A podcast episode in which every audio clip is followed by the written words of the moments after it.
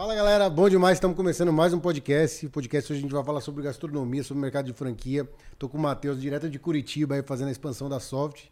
E além de mais outros grandes projetos aí que ele toca, aí não é, não é o primeiro empreendimento dele. Eu tenho certeza que ele vai ser muito bem sucedido né, nesse empreendimento, trazendo para São Paulo, franqueando, porque, cara, conexão total aqui com ele, cara que tem visão e, e fome. Cara, apresentando para vocês aí, Matheus, direto de Curitiba, da Soft aí. Bom demais. Valeu. E aí, cara, conta para nós aí. Bom, é, de fato, sou de Curitiba, cheguei aí, vim para São Paulo participar do campeonato de sorvete, Tava aproveitei aí, né? já também a visita. É, cara, minha história com comida, mas é, com empreendedorismo também começa bem cedo. Meu avô trabalha com sorvete já desde o começo dos anos 80. Depois abriu a sua empresa, fábrica própria de produção de sorvete em 85.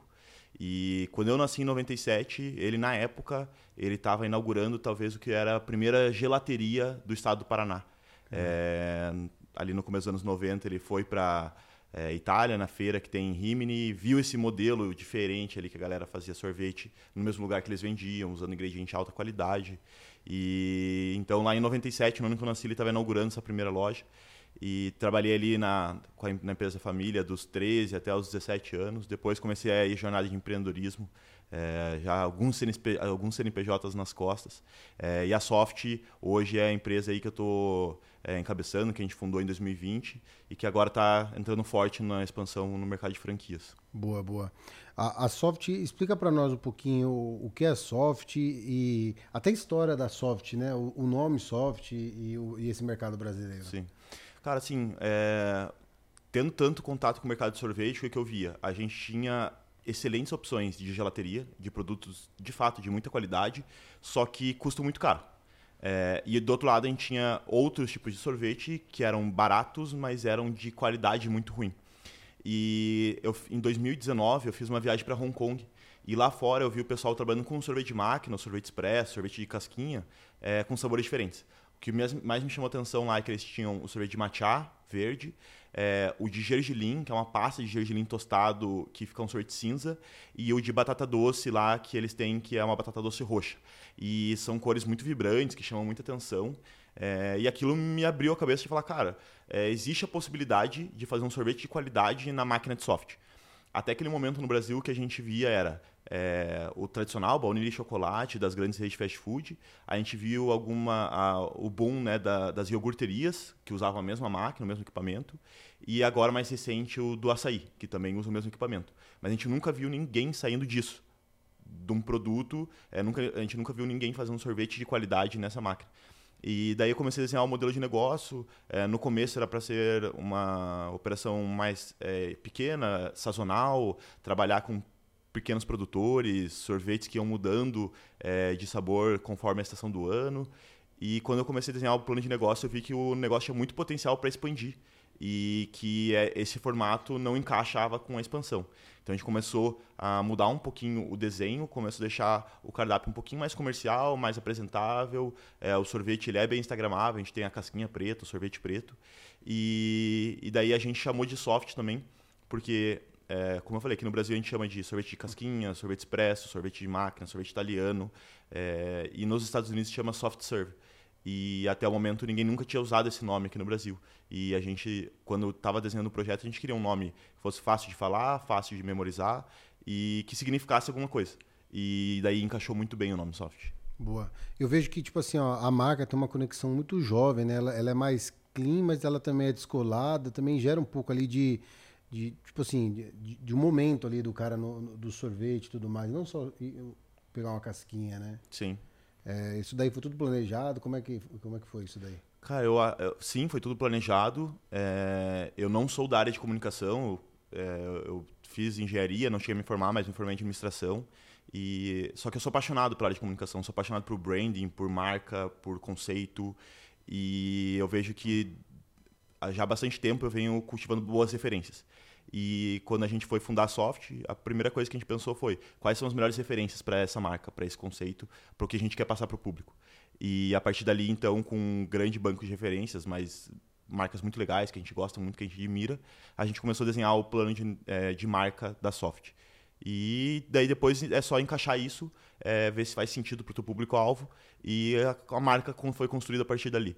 É, obviamente com bastante é, design, bastante é, trabalhando com assessoria de imprensa, com social media, é, para construir essa marca que a gente quer que seja uma love brand, né? uma marca que seja a, a, que as pessoas admirem e que comprem por causa da marca, não só por causa do produto. Gerar o valor na marca, né? É. é. que eu vejo assim muito uma diferença muito grande quando eu vejo, por exemplo, o Instagram ali da da Soft e vejo de uma sei lá, uma gelateria ou uma sorveteria convencional, né? muitas cores, a Soft também tem várias cores e tudo mais, inclusive cores vibrantes que se destacam, inclusive na, na, no creme ali do, do próprio sorvete, na massa do sorvete, mas eu vejo uma, uma linguagem assim mais neutra e talvez até um pouquinho mais focada no produto e menos no momento, né? Não sei se é isso. Cara, é, é de fato, é, e eu vejo que é algo que é muito da minha personalidade e de como eu gosto de consumir conteúdo nas redes sociais ou de como eu gosto de, de ver marcas. E tem uma coisa assim, o Facundo Guerra, que é um empreendedor daqui de São Paulo, que tem também vários negócios na área de alimentação. É, no livro dele ele fala, tem uma coisa que eu, eu concordo muito, que é quando a gente empreende, o que a gente está querendo fazer, na verdade, é que as pessoas vejam a nossa visão de mundo. Então, quando eu abri uma sorveteria, não era para resolver uma dor, porque ninguém tem a dor, nossa, eu não tenho um sorvete de máquina de qualidade. É porque a partir daquele momento eu entendi que eu gostaria de consumir aquele produto e aquele produto não estava sendo servido. Então, eu gosto, gosto, gosto de oferecer essa oportunidade para outras pessoas. E eu vejo que a construção da marca, do produto, é, da comunicação, está muito ligado com o que eu gosto de consumir é, e dessas referências. assim. Boa, cara. É fantástico.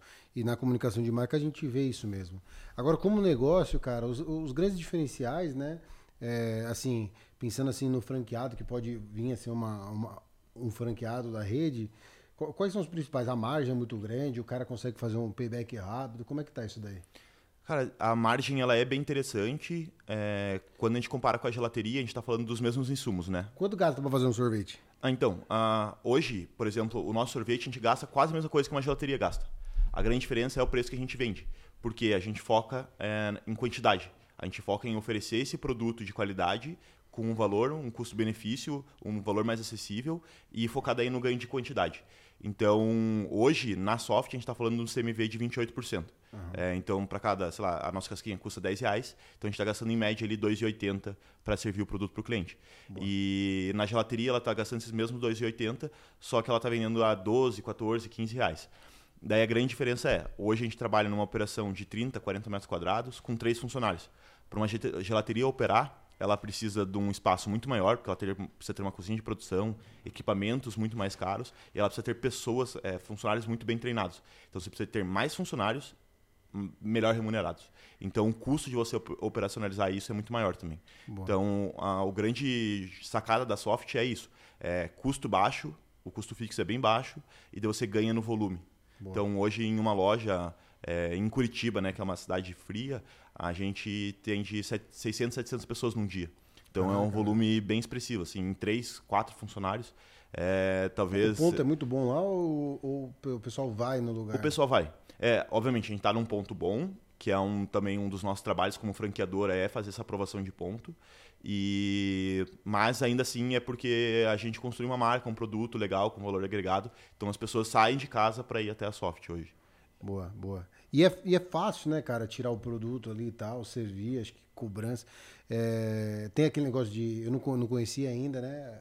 Tá pra, tá pra você me passar o endereço da primeira Sim. unidade aqui em. São Paulo, ou não vai ter que ir lá pra Curitiba. É. Mas tem aquele negócio do próprio cara comprar, pagar, escolher? Tem. A gente tem a opção do autoatendimento, é, muito também inspirado né, nas cafeterias que começaram ali muito próximo da gente. Mas a grande questão é, uma das coisas que eu não gostava do modelo das cafeterias é aquele autoatendimento e que não tem nenhum tipo de serviço. Você chega, você não é cumprimentado, você não tem um bom dia, uma boa tarde, é, ele não te explica a história da marca, ele não te explica o produto, ele não te explica os diferenciais. E isso eu sempre vi com olhos ruins, assim, eu não gostava sim, disso. Sim. Então, que a gente, a gente quis entregar a experiência do autoatendimento para o cliente que ele não quer papo. Ele quer chegar lá, ele chega lá com fone de ouvido, ele chega lá, faz o seu pedido, mas a gente também dá, uh, também tem o um atendimento de caixa. Então a gente tem as duas opções. Isso ajuda muito, porque em vários momentos da semana uh, a gente está com a equipe reduzida. A gente tem ali escalas de funcionário, de folga. Então, nesse momento, o atendimento ajuda muito. Porque com a equipe reduzida, eles conseguem focar em produzir. e não necessariamente estar no caixa. Então é para ter essa experiência híbrida, assim, entre poder falar com um atendente, mas poder fazer o pedido no autoatendimento. Boa. Até porque hoje, ainda mais, né, o pessoal fala muito de que o funil ficou meio que para trás e agora os caras falam uma extensão do funil da própria indicação de venda, né? Então fica difícil o cara querer indicar o, o, o seu produto ou compartilhar a história do seu produto se você não gastar energia para contar a história dele, né? Com certeza. É, eu vejo que isso é muito legal, assim, porque o nosso crescimento ele foi praticamente totalmente orgânico. É, a gente teve um grande boom assim lá no comecinho, é, quando uma cliente foi lá na loja, postou um TikTok bem no começo da plataforma é, e o vídeo explodiu assim, a gente começou a ver o movimento crescendo muito rápido e o restante foi no boca a boca, foi no, no orgânico, nas pessoas indo, indo lá, é, provando, achando que valia a pena, a pena e comentando com, com os amigos assim. Experimentar tudo mais, é. né? E como que como que você faz assim? Tem um tem um treinamento para você contar um pouco dessa história sei lá, para o atendente ali contar um pouco da história disso daí? Como Sim, é? é algo que a gente tem focado bastante, inclusive nesses últimos meses, que é desenvolver e capacitar os funcionários para eles também conseguirem passar isso para frente. Porque se o nosso cliente chega na loja e ele pergunta por que, que o nosso sorvete custa três, quatro vezes mais caro que o da rede fast food, sendo que o formato, né, ele lembra muito. muito então, se o, se o meu funcionário não souber explicar o porquê que custa mais caro, ele não vai ver valor. E ele vai achar só caro. E ele não vai comprar. Sim. E, apesar de que um, um grande ponto ali de fidelização do nosso cliente é quando ele prova. Porque a partir do momento que ele prova, ele entende por que custa mais caro, ele entende por que, que é tem essa experiência. É. Então, se ele não souber passar isso para o cliente, daí toda a minha proposta de valor está indo por água abaixo. Assim.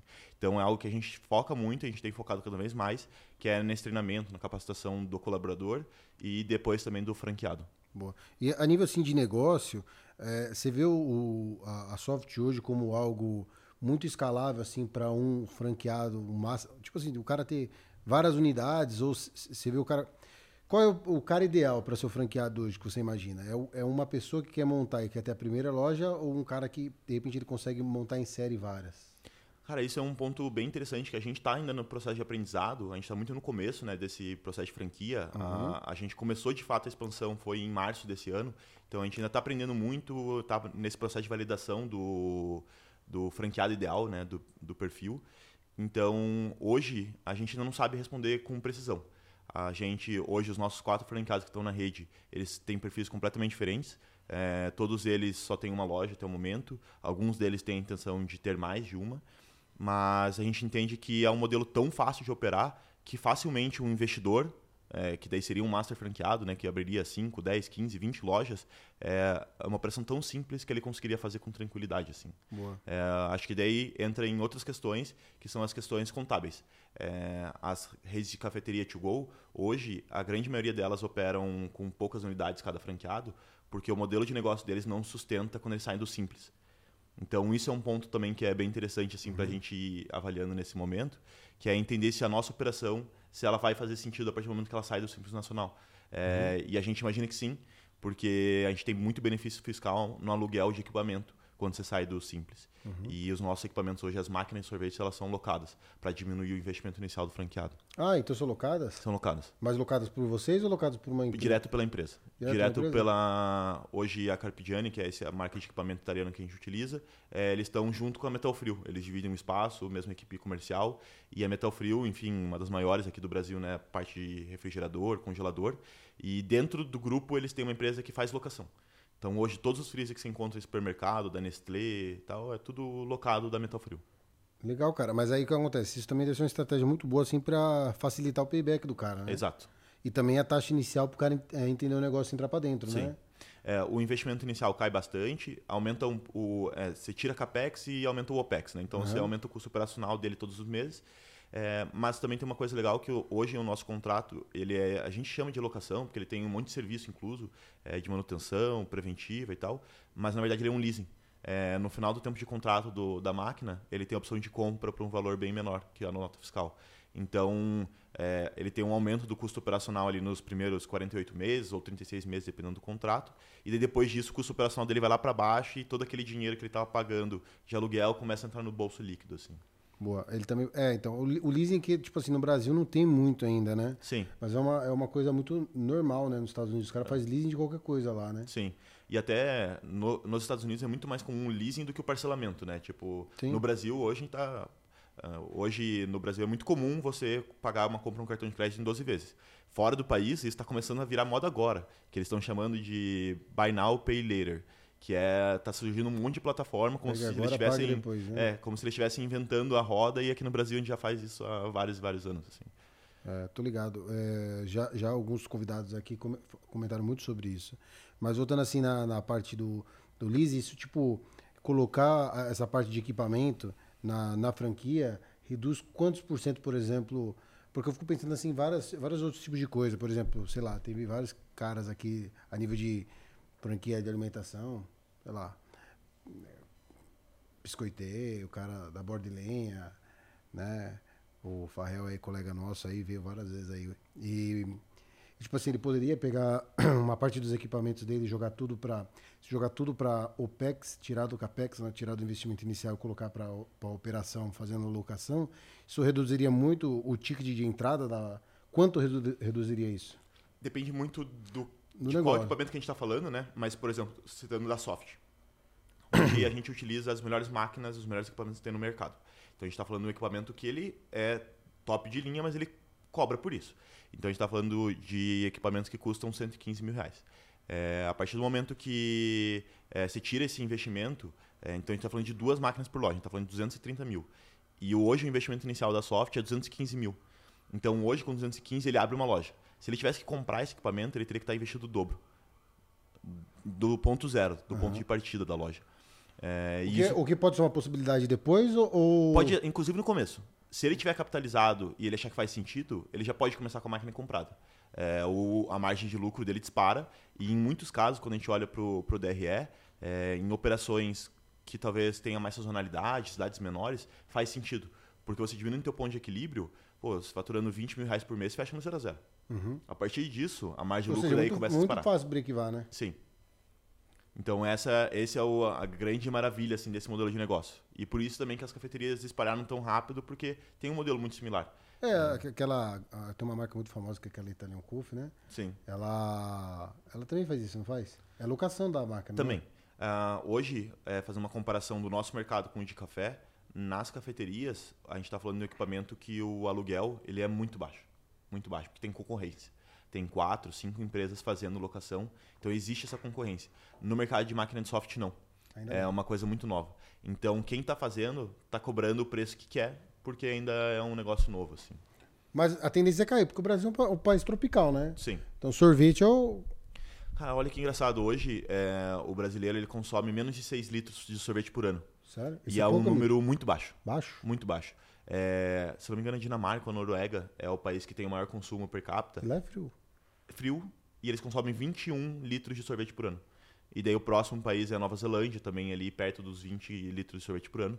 Então isso mostra o potencial que a gente tem de crescimento no Brasil, só de pegar esse consumidor que, que já está aqui, que já é um consumidor, e incentivar ele a consumir mais sorvete. Bom, ô Ti, eu e você estamos fazendo a nossa parte, né? Aí tem que ver quem é que não não tá fazendo. E o. Mas já na cerveja nós deve, nós deve arrebentar, né? Deve, com certeza. Acho que daí a gente compensa. Velho, e os outros negócios seus? Conta pra mim um pouco dos outros negócios seus aí, como, como que tá.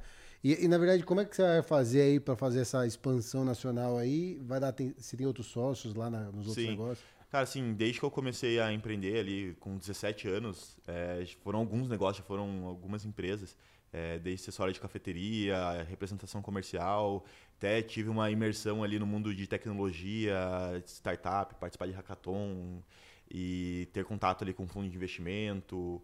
Então, é, sempre tendo algumas ideias, sempre é, tendo essa, esse pensamento mais empreendedor.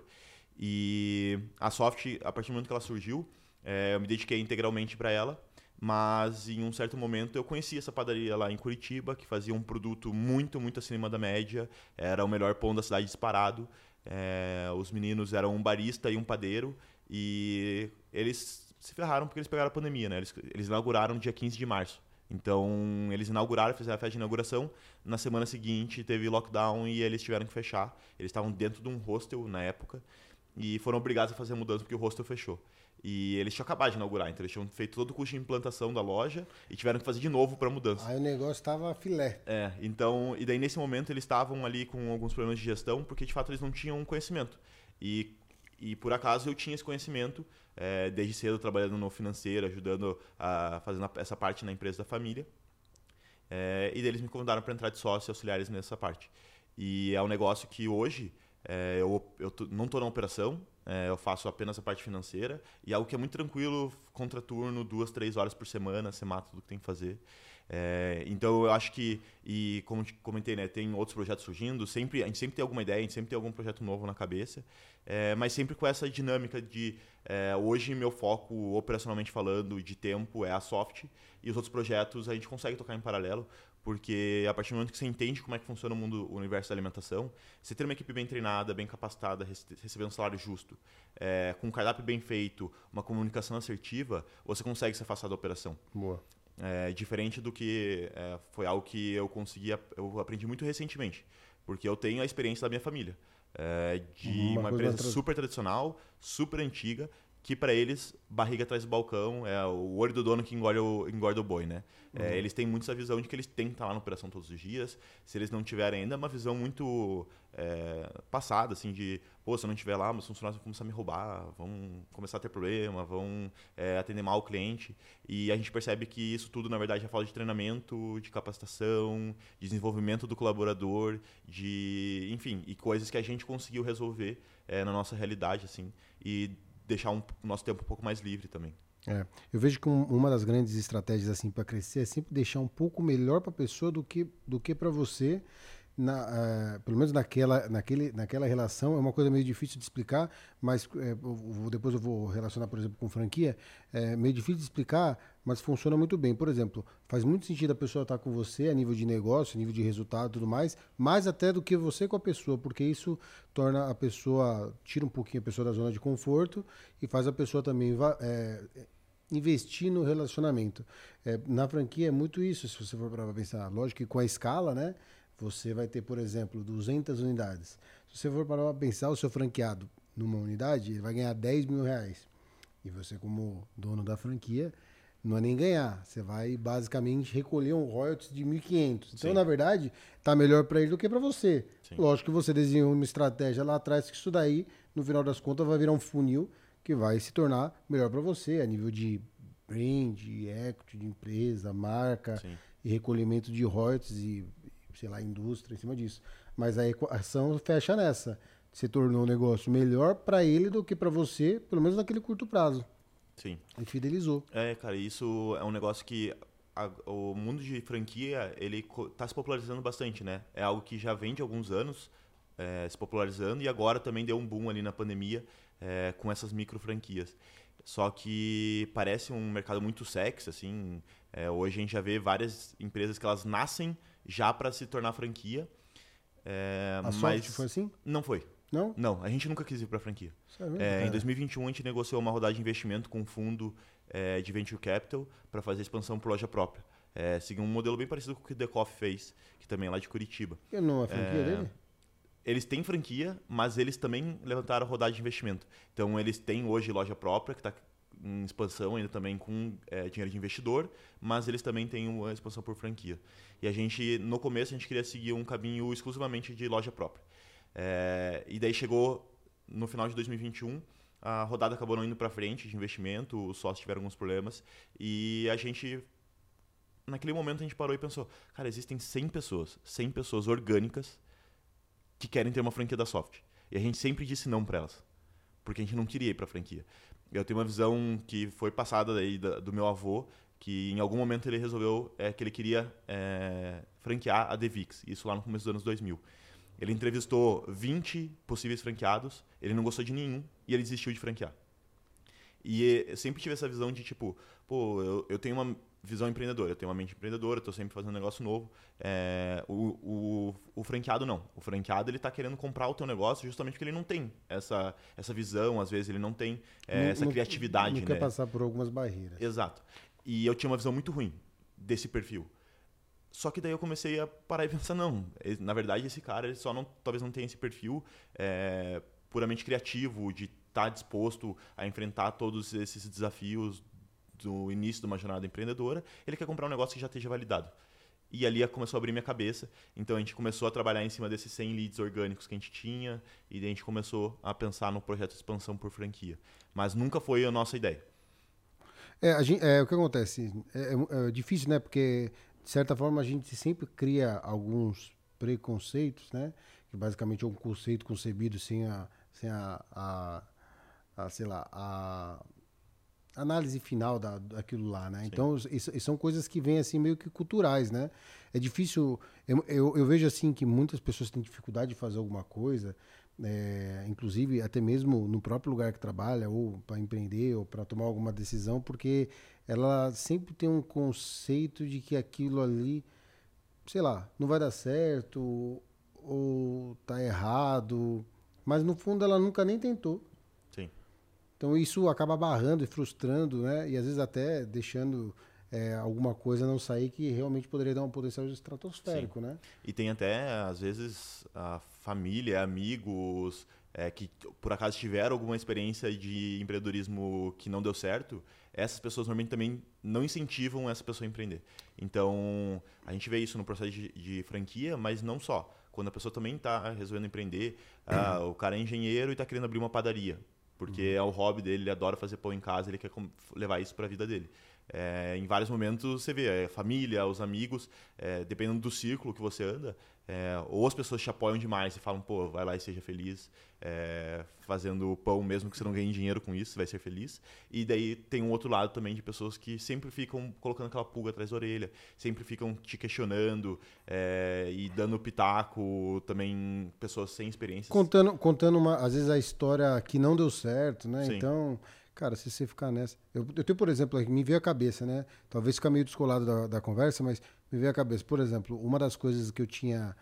É, não que eu nunca pensei, nem cogitei, nem tinha um preconceito tão grande, mas assim, é, eu tenho construtora, né? Uhum. A gente também tem uma empresa, chama Protetes, ela é um pouco mais para hospitalar.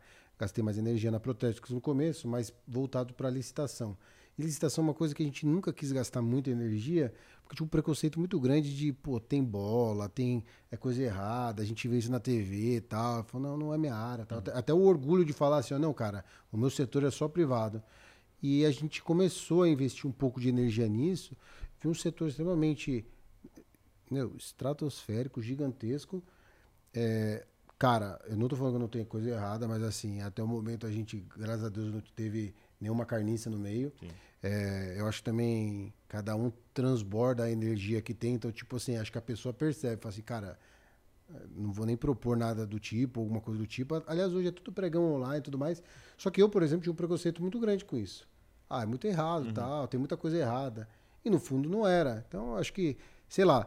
E aí, voltando, né, para a sua história aí, acho que não franquear era voltado em cima de uma ideia inicial, mas você depois começou a rever e de repente é a estratégia, Sim. é o caminho que deu certo, né? Talvez o outro seria até melhor. Sim. Mas só tinha esse caminho por enquanto, vamos embora. Sim. É, tem um pouco disso, mas também de é muito aprendizado, né? Sim. Pô, eu, eu entendo também, sou jovem, tenho muito para aprender. É, a gente vem já com esses vieses, com essa com com esses preconceitos e o, o mais importante a gente estar tá aberto a entender, a analisar, avaliar o cenário e entender se de fato aquilo que a gente imaginava que era certo é certo. E envolve muito aprendizado. Então, hoje eu tenho uma visão também que se a gente tivesse levantado aquela rodada de investimento em 2021, talvez a gente tivesse queimado toda aquela grana em abrindo loja própria, é, sem ter passado por vários desafios que a gente passou depois disso. Então, talvez, pode ser que aquilo não tivesse impulsionado a empresa, mas pode ser que tivesse quebrado a empresa. Não sei. Mas pode ser. Eu, em vários momentos, parei para pensar sobre isso. Entendo que hoje, por exemplo, a gente estaria muito mais preparado para levantar essa rodada de investimento, para acelerar um crescimento, porque a gente entende quais são as nossas praças para ter loja própria, quais são as praças para ter loja de franqueado e para a gente dar importância para isso. É, loja própria, hoje, a gente entende muito mais como uma vitrine. Então, às vezes, você vai ter duas, três operações próprias é, que não vão dar dinheiro, mas elas vão ser vitrine. Então, às vezes, você colocar uma loja num aeroporto, num um shopping, shopping, importante, numa praça muito importante, é, que não necessariamente, de fato, vai dar lucro, mas que ela está lá sendo vista e está gerando lead. Marca, né? É, está gerando posicionamento de marca, mas também está gerando lead para a franquia, porque ela está num ponto muito estratégico. Sim, sim. E acontece muito isso, por exemplo, inclusive no JK, né? É, a pessoa acaba, é, sei lá, é, lojas de grife aí, cara às vezes acaba comprando até online e tudo mais, e, mas ali o cara tem um posicionamento muito, muito forte de marca, né? Sim. E aí o que acontece? Aí vira o que vira, né? E às vezes também precisa ter para ter o posicionamento que o cara quer, né? Que, que, ele almeja, né? Ah, cara, é isso. E o. Uma coisa também que, que eu penso, né, que o, o mercado de, de franquia, né, ele acaba, não só franquia, mas ter sócios e tudo mais, é, um, é um, algo que inevitável, né? Então, ou por franquia, ou por concessão de marca, ou por partnership, ou por, sei lá, é, rodada de investimento e tudo mais, até, por exemplo, numa expansão internacional, não tem como você é, comer a melancia sozinho, né? Sim. Então, de alguma forma, isso daí ia acabar ocorrendo em algum momento, né? Sim. Cara, isso foi uma das coisas que eu mais aprendi é, no, naquela imersão que eu falei que eu fiz no mundo de tecnologia e de startup.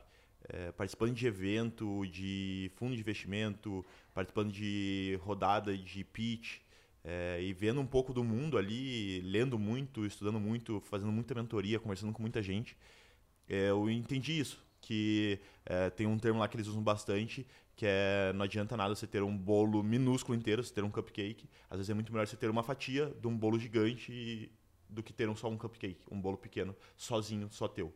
Então, a partir daquilo, já quando eu comecei a soft, eu já tinha essa visão muito clara de que às vezes é muito melhor você ter uma participação menor ou, enfim, é, além da importância de ter sócios também, né? Porque uhum. se você é sozinho responsável por tocar marketing, comercial, treinamento, capacitação, é, contratação e demissão e logística, compra, você não dá conta. Não. Então, você ter braços é, que você confia e e que entregam um resultado é, também é muito importante. E às vezes é melhor mesmo você abrir mão de uma participação é, para ter isso. Porque às vezes, se, se você tentar a, centralizar tudo e absorver tudo sozinho, você, no final das contas, pode acabar tendo uma empresa, 100% uma empresa que não vale nada. Sim, e, e ela também tem até a possibilidade de, de, de não é, perpetuar depois de você, né? Sim. Porque basicamente quando você tem um, um leque muito grande ali de de, sei lá, de sócios, fundadores e investidores e tudo mais, a, a, possibilidade de você sair de dentro e o negócio continuar crescendo é muito grande. Sim. É, hoje o... E até você tocar um negócio, tipo, você, mesmo uma empresa pequena, como a gente é, você tocar com certas diligências ali dentro para que essa empresa seja uma empresa vendível, por exemplo. É, pô, se hoje aparecer uma oportunidade, se daqui dois anos aparecer uma oportunidade de um fundo de investimento comprar é, a Soft, ela é uma empresa vendível, porque ela tá, ela tá cresceu, ela cresceu fazendo a lição de casa. Boa. E, por exemplo, quando você começou a fazer a, a soft, ou até mesmo depois de fazer a soft, você chegou a fazer um benchmark assim com, com, com algumas referências do mercado brasileiro ou só com esse mercado externo? Depende, porque se a gente falar de marca, é, as minhas referências elas são muito mais de fora do país. Se a gente falar de produto, a gente não tinha quase referência, porque não tinha ninguém fazendo esse produto super premium na máquina de soft, então para você provar. Então as referências elas vieram muito mais é, do cenário como um todo. E isso é uma coisa que eu acredito muito também, que quando eu pego e falo assim, ah, vou abrir uma sorveteria, as minhas referências não são de sorveterias. Tem referência do mundo pop, tem referência é, de marca de roupa, tem referência de café, tem um pouco de várias referências para ajudar na construção do todo. E o cardápio dele vem muito mais do dia a dia. É, tem uma coisa que a gente fala no mundo do café lá, que você aprende a beber café, ou você aprende a beber vinho bebendo. Você pode fazer curso, você pode estudar, mas você vai aprender mesmo é bebendo. Vivendo, provando né? vários é, para entender a diferença entre eles. E eu acredito que isso, o café, o vinho, a cerveja, a comida, tudo isso cria esse repertório daí para fazer sorvete. Então, por exemplo, o sorvete que eu apresentei no campeonato hoje, que era um sorvete de manteiga tostada, né? Manteiga no azete. E pão é um sorvete que ele não, não, não existia.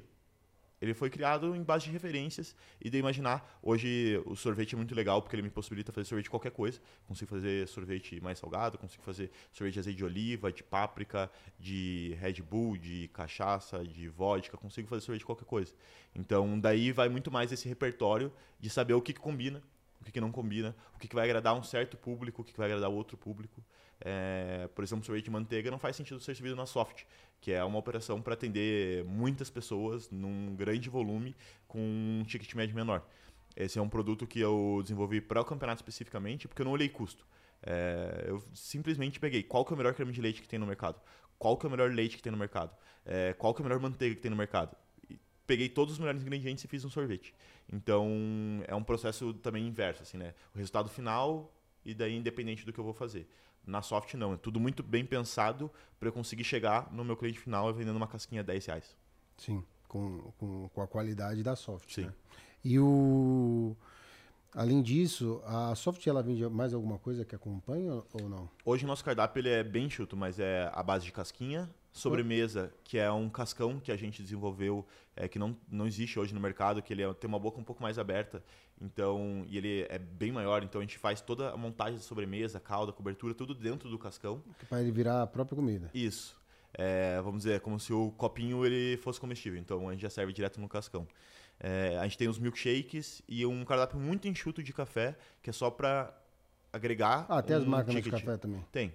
É uma máquina bem simples, uma super automática, que é para entregar um produto, um café especial, um produto de qualidade, mas ele é para complementar o cardápio. É, a gente tem muito lá na, na Soft, por exemplo, o perfil do pai que leva a filha para tomar sorvete, o o, a família ali que depois do almoço domingo vai lá tomar sorvete. Às vezes tem o pai ou a mãe não tá afim de comer um doce. É, para essa pessoa ela toma um cafezinho enquanto o resto da família tá tomando sorvete. Né? Boa. E você vê a Soft mais assim como loja de rua ou loja de shopping? De rua porque eu sou apaixonado por loja de rua, assim. Eu é. não sou. Tanto que é o nome é, da, do, do grupo. grupo. Rua, né? É. Recentemente ali a Soft se juntou com o Janela para montar essa estrutura de franqueadora compartilhada. Os serviços, eles são muito parecidos, né? Apesar de um ser um bar e hamburgueria e outro ser uma sorveteria, é, a parte comercial é muito parecida, a parte de implantação é muito parecida. Então a gente acaba otimizando ali, reduzindo o custo, tendo essa estrutura que a gente chama de grupo rua, porque o Janela também é focado em loja de rua. É, e Ainda assim, o nosso modelo ele é muito viável para shopping. A gente já tem um modelo de quiosque formatado, é, pronto para expandir, mas a gente ainda acredita muito no, na loja de rua. Como eu falei, assim, atender 700 pessoas num dia é, gera um movimento, gera um fluxo muito grande. Então, hoje você chega domingo numa loja da Soft, chega a ter fila de 30, 40 minutos de espera. Caraca, é, apesar de que o, a produção é muito rápida, então a partir do momento que você faz o pedido, em 30 segundos, um minuto você já está indo embora, é, o que demora normalmente é o atendimento. Sim. Porque as pessoas ah, até escolher o produto e tal. Então, esse fluxo ele é muito melhor na rua. Num shopping, chega num momento onde você começa até a causar um, um certo desconforto ali para os outros lojistas, para o corredor do shopping. Então, Mas é que são horários mais pontuais também que acontece isso, né? Sim. isso é uma coisa bizarra, cara. É, não sei, talvez seja um padrão de consumo de Curitiba, mas imagino que não, porque a sorveteria aqui em São Paulo também. Mas todo mundo resolve tomar sorvete no mesmo horário e no mesmo dia. Você vai passar lá numa segunda-feira de frio e chuva, vai estar tá meio vazio, meio tranquilo. Agora, domingo, 4 horas da tarde, de sol, são as maiores filas que você consegue imaginar. Assim. É. Não, lá tem uma loja, algumas lojas de açaí lá. Eu moro em Biúna, né, interior de São Paulo. Aí. E eu reparo, né, às vezes, né, passo na frente lá, se é domingo à tarde, é isso, todo mundo resolve tomar sorvete no mesmo horário. É. Termina o almoço de domingo de família. Você tem alguma é... coisa de açaí? Não temos. Mas é... é um negócio legal, né? Sim, o açaí é algo que por algum tempo assim eu, eu, achei que ele fosse ser mais uma modinha, parecido com o de iogurte, uhum. mas ele é um mercado que ele está se mostrando que ele vai se consolidar. É, é um mercado de longo prazo, assim. E inclusive uma das maiores referências para a gente como branding, é, como produto e como expansão é a Oakberry que dentro do cenário de açaí você tem várias marcas, mas você tem boa, Oakberry. Boa. É uma que se distancia ali das outras, assim, né? É, por questão estética, de arquitetura. E a gente acredita muito nisso. Porque como o nosso mercado ele tem uma barreira de entrada baixa, é, é, meio fácil você conseguir abrir uma sorveteria soft. Porque. Só que você vai. Normalmente as pessoas acabam caindo no, no mais do mesmo, assim, né? Porque hoje você tem a máquina, você tem produtos prontos. O produto pronto é o mesmo que serve no Mac, no Bob's, no Chiquinho, em qualquer rede, serve o mesmo produto. Então, se você não tiver conhecimento de sorvete, você vai acabar caindo nisso. É, então, mas ainda assim tem uma barreira de entrada baixa. É, então a gente precisa se diferenciar por duas coisas principais, que é branding e produto. Se a gente conseguir se diferenciar nisso, independente de quantas marcas, quantos concorrentes surgirem, eles não vão afetar a gente. Boa, boa. Porque hoje, hoje no hoje quando você olha, por exemplo, a Ockberry e a, e a Soft, É, é, muito diferente o ticket de investimento, de, de retorno, é muito próximo? Não, é muito próximo. É bem próximo. Até nessa parte assim, de investimento, você Sim. fez esse benchmark aí para cima da... Bastante, acho que é uma das maiores referências nossas. Mas eles não têm aluguel essas coisas não, né? Eu, hoje eles não, eles, eles fazem a compra. Só que eles só usam uma máquina, né? Ah, e é uma tá. máquina mais simples. Que é basicamente a geladeira. É, não, ela é uma máquina parecida com a nossa, só que, vamos dizer, a nossa vai chegar lá em menos 8, menos 10 graus. É, que é a temperatura que o sorvete precisa chegar para sair na textura correta. A de açaí, ela é uma máquina menos potente. Tanto que o açaí ele já sai na textura como se fosse de um milkshake, né? Uhum. Então, ele já sai numa textura um pouco é, menor. Mas, de fato, assim, a, a Oakberry, pra gente, nesse ponto, é, é uma baita referência e é algo que a gente, como modelo... Pô, eles estão em 50 países, cara. É um número muito expressivo, assim, para uma empresa nacional sim, e do sim. setor. Sim. Que, às vezes, você vê startup que já nasce internacional, mas nesse setor é muito difícil você ver uma marca que tem sucesso fora do país, assim, né? É, então, porque o Brasil, o que acontece? Uma pena é que, assim, infelizmente, o nosso produto nem sempre é valorizado fora, né? uhum. né? É, nós somos os maiores. Um outro exemplo, vai. Somos um dos maiores produtor, é, consumidores de fast food. Somos um dos principais consumidores, talvez o maior consumidor de cosmético, estética do mundo. Mas quando você vai fora do Brasil, com exceção, por exemplo, vai do Burger King, que é brasileiro, mas na verdade é, o pessoal comprou, mas na verdade não é brasileiro, né? Sim. É, quando você vai para fora, por exemplo, não tem uma marca brasileira de roupa que pese dessa forma, ou uma marca de perfume que pese dessa forma, ou uma marca de cosmético que pese dessa forma. Não tem uma Sim. representação. Cara, com exceção, sei lá, do, da Havaianas, que todo mundo conhece, né? O logo todo mundo usa, né? Mas, por exemplo, se você for é, numa loja de cosmético ou até numa farmácia aqui, né? Você vai ver o, o mundo inteiro lá às vezes você nem encontra coisas brasileiras. E quando Sim. você vai para fora. E o engraçado, sabe o que é engraçado nessa parte aí, totalmente descolado né, do nosso papo, mas é uma coisa, uma coisa extremamente relevante. É, essa parte, é, o brasileiro é muito mais rico nessa parte de cosmético do que qualquer outra parte do mundo, porque isso vem dos indígenas, de passar óleo na pele, de passar, é, de se pintar, uhum. de se maquiar, muito mais do que os outros do mundo, mas na verdade não tem nada, né? Não sei porquê, mas ah, na verdade, a gente tem, né? Por exemplo, lá de Curitiba, Boticário, né? Que é, mas, foi tá, lá. mas ela tem representação internacional? Cara, ela chega a ter lojas fora. É, se eu não me engano, a The Beauty Shop é uma marca The também nacional. Shop, é, The Body Shop, isso. isso. Se eu não me engano, é uma marca nacional também, que tem expansão, tem lojas fora do país. Mas, de fato, elas não são relevantes fora do país. Elas têm lojas esporádicas, assim, em alguns países. Mas... É, são poucos casos mesmo, assim, né? É, a Oakberry não, né? A Oakberry é um dos casos que, de muito sucesso, assim. E eu acho que está muito relacionado também ao produto. O açaí é um produto legitimamente brasileiro e que está sendo muito bem visto também por questão da tendência de saudabilidade e sustentabilidade. O açaí é um produto que se encaixa muito nisso. Apesar de que eu é, não concordo também com o tom que em certos momentos uh, eles acabam utilizando para esse produto, de que é um, você pode trocar uma refeição por um açaí, porque a gente sabe, se a gente olha para macronutrientes, se a gente olha para proteína, carboidrato e gordura, não é uma refeição completa. É, não é uma refeição tão completa quanto um prato de arroz, feijão sim, sim, e sim. uma proteína. Acaba assim. sendo tipo um shake ali para dar um gás é no cara. Mas você sabe que, tipo assim, além disso, é, o açaí é uma, é uma coisa assim que ele é naturalmente brasileiro, mas boa parte das outras coisas também que são os maiores sucessos do mundo, o brasileiro também é, é, acaba sendo, acaba quase que tendo a patente de quase tudo.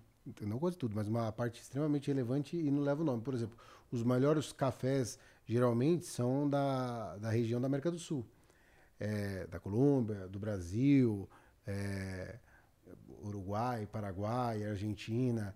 É, a carne, ela tem o DNA nosso brasileiro, mas, por exemplo, o cacau, os melhores cacais também são daqui. Só que você vai falar, não, isso aqui é chocolate suíço, mas é o hum. chocolate brasileiro que está sendo processado na Suíça e mandado para nós. Sim. Incrível isso, isso. é bem engraçado. Tem o, o, sobre o café, tem alguns casos específicos que são legais também, que, por exemplo, é, o Rio de Janeiro nunca foi produtor de café. Mas o Rio de Janeiro tinha o porto que mandava, ou tinha também a bolsa que negociava café. E na Europa eles vendiam como um café do Rio de Janeiro. Só que o, café, o, o, Rio de Janeiro nunca foi produtor. Era só o, o, ponto de contato que eles tinham com o café. Mas mais recentemente que o Brasil começou a focar bastante na produção de café de especialidade, esse café com notas mais altas, é, a gente não tem acesso aos melhores cafés que o Brasil produz. Sim. Porque esses cafés eles são muito rapidamente vendidos, principalmente para a Ásia. É, os países que consomem esses produtos e que pagam valores que o brasileiro jamais pagaria numa saca de café. Então, esses produtos, muito raramente, eles chegam a ser oferecidos aqui dentro do mercado. Porque é, quando a fazenda ela faz um produto de qualidade ela é reconhecida por isso, é, chega lá o pessoal da é, Coreia do Sul, do Japão, e eles já falam assim, ó, a produção do ano que vem inteira é minha. Toma aqui dinheiro antecipado. O produtor fica feliz da vida. A moeda é muito forte, né? Sim. Pesa muito. Então, às vezes, o cara nem está sendo tão agressivo na negociação, mas Sim. a moeda pesa muito. Eu tenho um caso, por exemplo, lá de, de Ibiúna, um colega nosso, que é, ele, é, ele tem um frigorífico lá e ele é produtor de charque, só que ele faz um charque de picanha lá. Nossa. Só que isso, cara, é, se você perguntar para, sei lá, juro, para 5 mil pessoas, uma pessoa vai falar que já provou isso. E ele produz, só que tudo que ele produz é para fora. Vai para o porto, ele não tem a escala, nem, uhum. nem todo o know-how para exportar, mas aí ele junta com um lote lá e manda tudo para fora. E aí, como ele é de Biúna, alguns contatos lá, é, em conjunto e tudo mais, aí acaba sobrando um filé lá, alguma coisa. Mas é uma coisa, por exemplo, o brasileiro nem conhece essa carne. Sim. Ele nem imaginava. Bom, hoje o brasileiro ainda nem imagina que existe isso. Porque eu mesmo, conhecendo o cara, sabendo que o cara faz isso tudo mais, ainda uma vez comi uma fatia. Então você imagina. É, realmente, tu, as partes, a, o melhor acaba indo para fora, boa parte por causa da moeda, né? Sim. Ok, a gente entende. Mas ainda assim, por exemplo, o cacau, eu acho que deveria ter um pouquinho mais de, no mundo, assim, uma representação mais forte, assim, de, pô, é, é chocolate brasileiro. Com certeza. Tipo açaí. Sim. E eu acho que às vezes também tem um pouquinho, é, talvez, de uma herança nossa, assim, de achar que o que é de fora é melhor. Ah, é. Isso também está muito enraizado no brasileiro. Isso. De, às vezes, a gente não valoriza o nosso próprio cacau. Então, não, também a gente não acaba passando a impressão de que eles devem valorizar. A gente valoriza muito mais o chocolate suíço do que o chocolate brasileiro.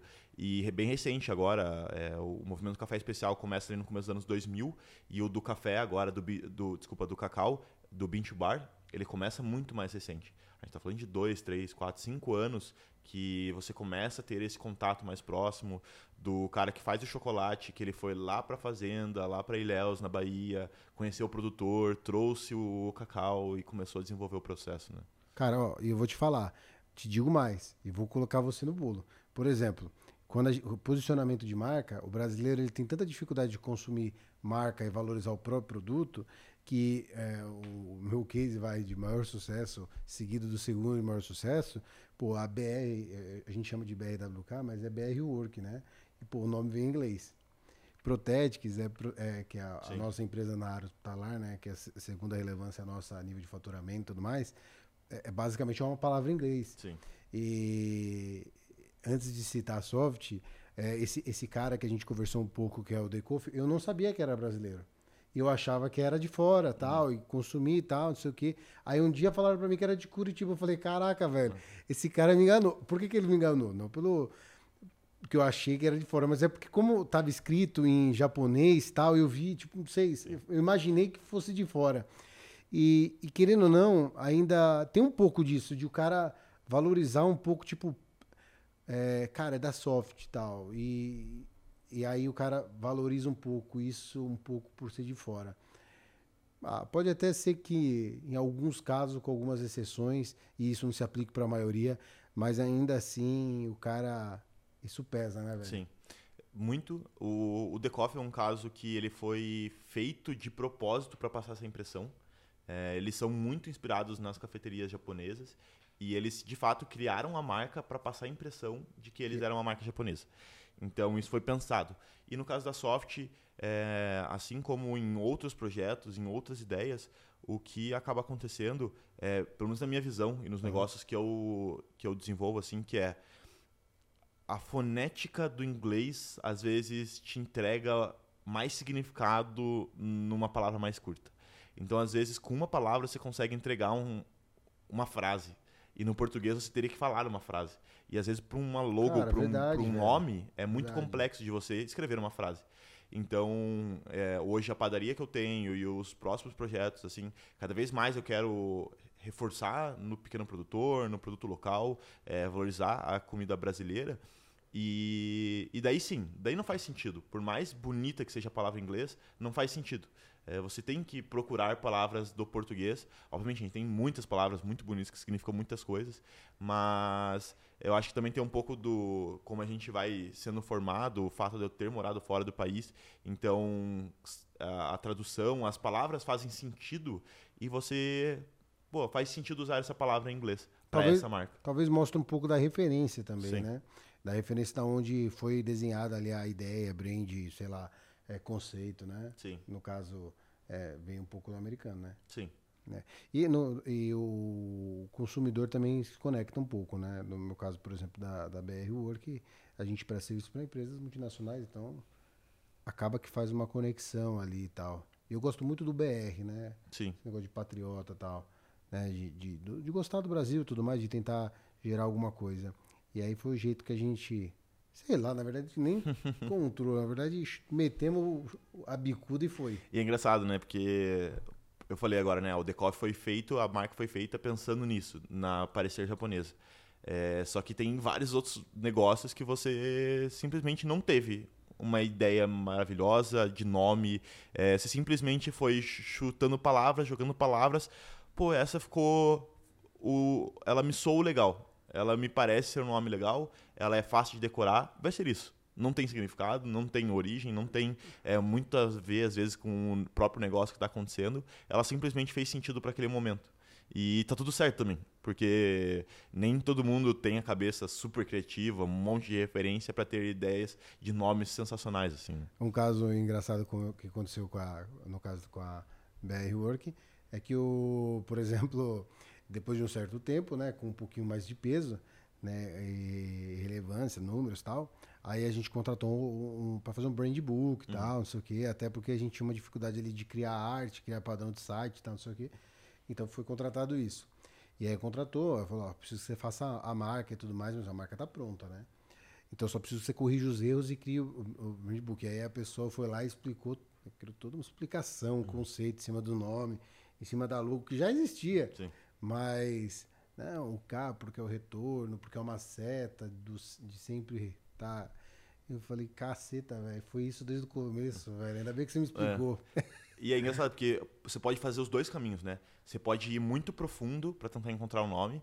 Então, ah, sei lá, vou abrir um estabelecimento, um, um restaurante na rua X, rua ah, Prudente de Moraes. Uhum. E de você ir lá, estudar quem foi Prudente de Moraes, ver toda a biografia dele, tentar encontrar alguma coisa lá dentro que faça algum sentido pro teu negócio e daí você já começa com, com uma né? história pronta. Ou você pode simplesmente fazer o contrário. Escolher um nome, como foi o caso, e depois você acha um significado para aquele nome que faça sentido pro negócio que você tem. É, no meu caso, o que acontece? No caso da BR Work, eu falei assim, ah, vou colocar o Work, né? Uhum. Aí cheguei lá na hora de registrar, tinha o Work um milhão de coisas, né? Sim. Aí eu falei, cara, se eu colocar. Meu nome é, é comprido, tem várias, várias iniciais, né? Então fica Vitor Henrique do Castilho de Moraes. Então eu falei, ah, se eu colocar VH, eu falei, não, VH é ruim. Se eu colocar V, falei, ah, coloca BR então. Aí foi, ficou. A Soft como que foi? Vocês chegaram a ter uma reunião assim de sócios e tal? No começo, o projeto ele era para nascer muito rápido. É, a gente queria aquele negócio de você tá criando um projeto novo, você aluga o imóvel e já quer para ontem, assim. E o projeto de arquitetura foi rolando em paralelo com a criação da marca.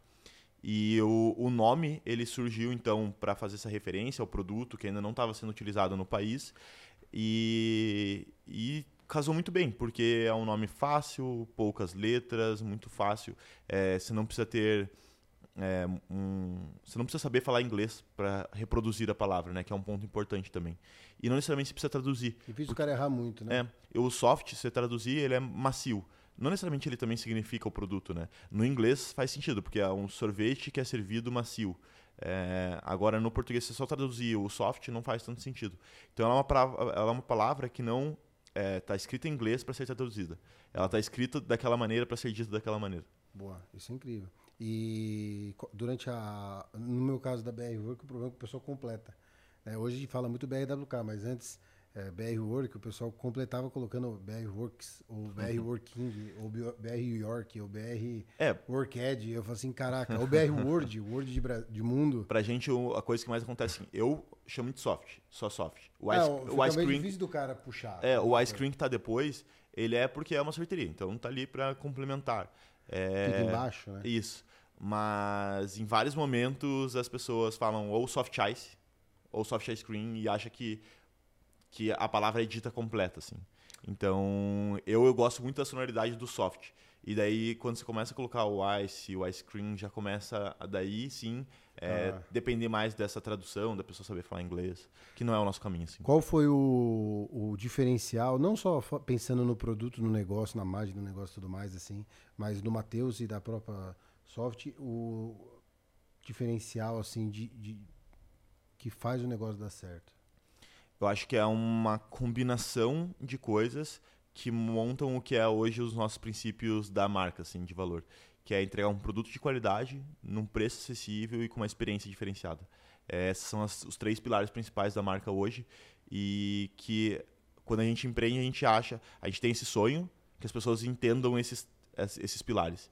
E eu acho que o que aconteceu foi que as pessoas compraram de fato esses pilares, elas entenderam essas propostas, a proposta de valor e compartilharam disso também para os amigos ou para elas mesmo e se tornaram fã da marca. Foi um caso muito bizarro, assim, porque eu nunca tinha visto a gente conseguir é, esse processo de conseguir fãs de marca tão rápido. É, tendo uma empresa da família, as pessoas conhecem, elas falam o nome, mas você nunca via alguém que batia assim no peito e falava, tipo, ah, pô, eu sou apaixonado pela Devix. E os comentários que a gente recebia um mês, dois meses depois que a gente abriu a soft eram é, coisas impressionantes, assim, tipo, coisas que a gente jamais imaginaria. Então, acho que é, é, esses pilares terem sido bem executados e que as pessoas conseguiram captar facilmente, assim. Boa, que legal. Cara, é, a gente é, sempre pede para a pessoa falar assim um, uma grande lição assim de vida, de, de, de, negócios, de empreendedorismo, assim, aquela missão, aquela, aquele famoso corte, aquele, aquele que motiva para quem está escutando e que, e que realmente possa pesar na, na, no dia a dia dele. Cara, eu vejo assim, é, obviamente eu venho de uma posição de muitos privilégios, assim, né? Homem branco, hétero, de classe média de Curitiba. Então, mas eu vejo que, cara, tem é, muita coisa para ser feita ainda, tem muita ideia, tem muito projeto, é, tem muita, muita coisa para ser feita ainda. E o que depende é da gente estar tá ali para executar, para desenrolar, desenrolar, esses projetos, é, se dedicar a fazer negócios inovadores, criativos, diferentes, é, não fazer copia, Ctrl-C, Ctrl-V de negócios que estão dando certo.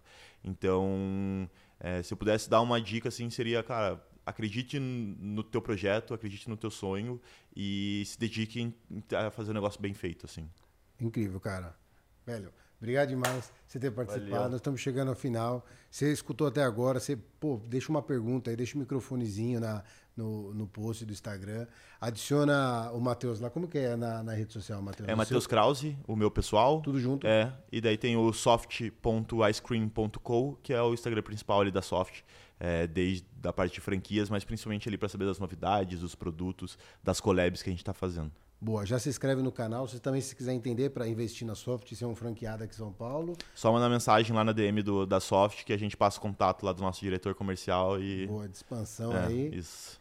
E aí partiu, Soft São Paulo, é nós. Galera, já também se inscreve no canal, curte aí, compartilha com amigos se você acha que faz sentido e alguém quer, quer montar uma, um negócio novo, quer entender alguma coisa nova, tá avaliando alguma franquia e tudo mais, manda, manda esse, esse episódio e vamos nessa, tá bom?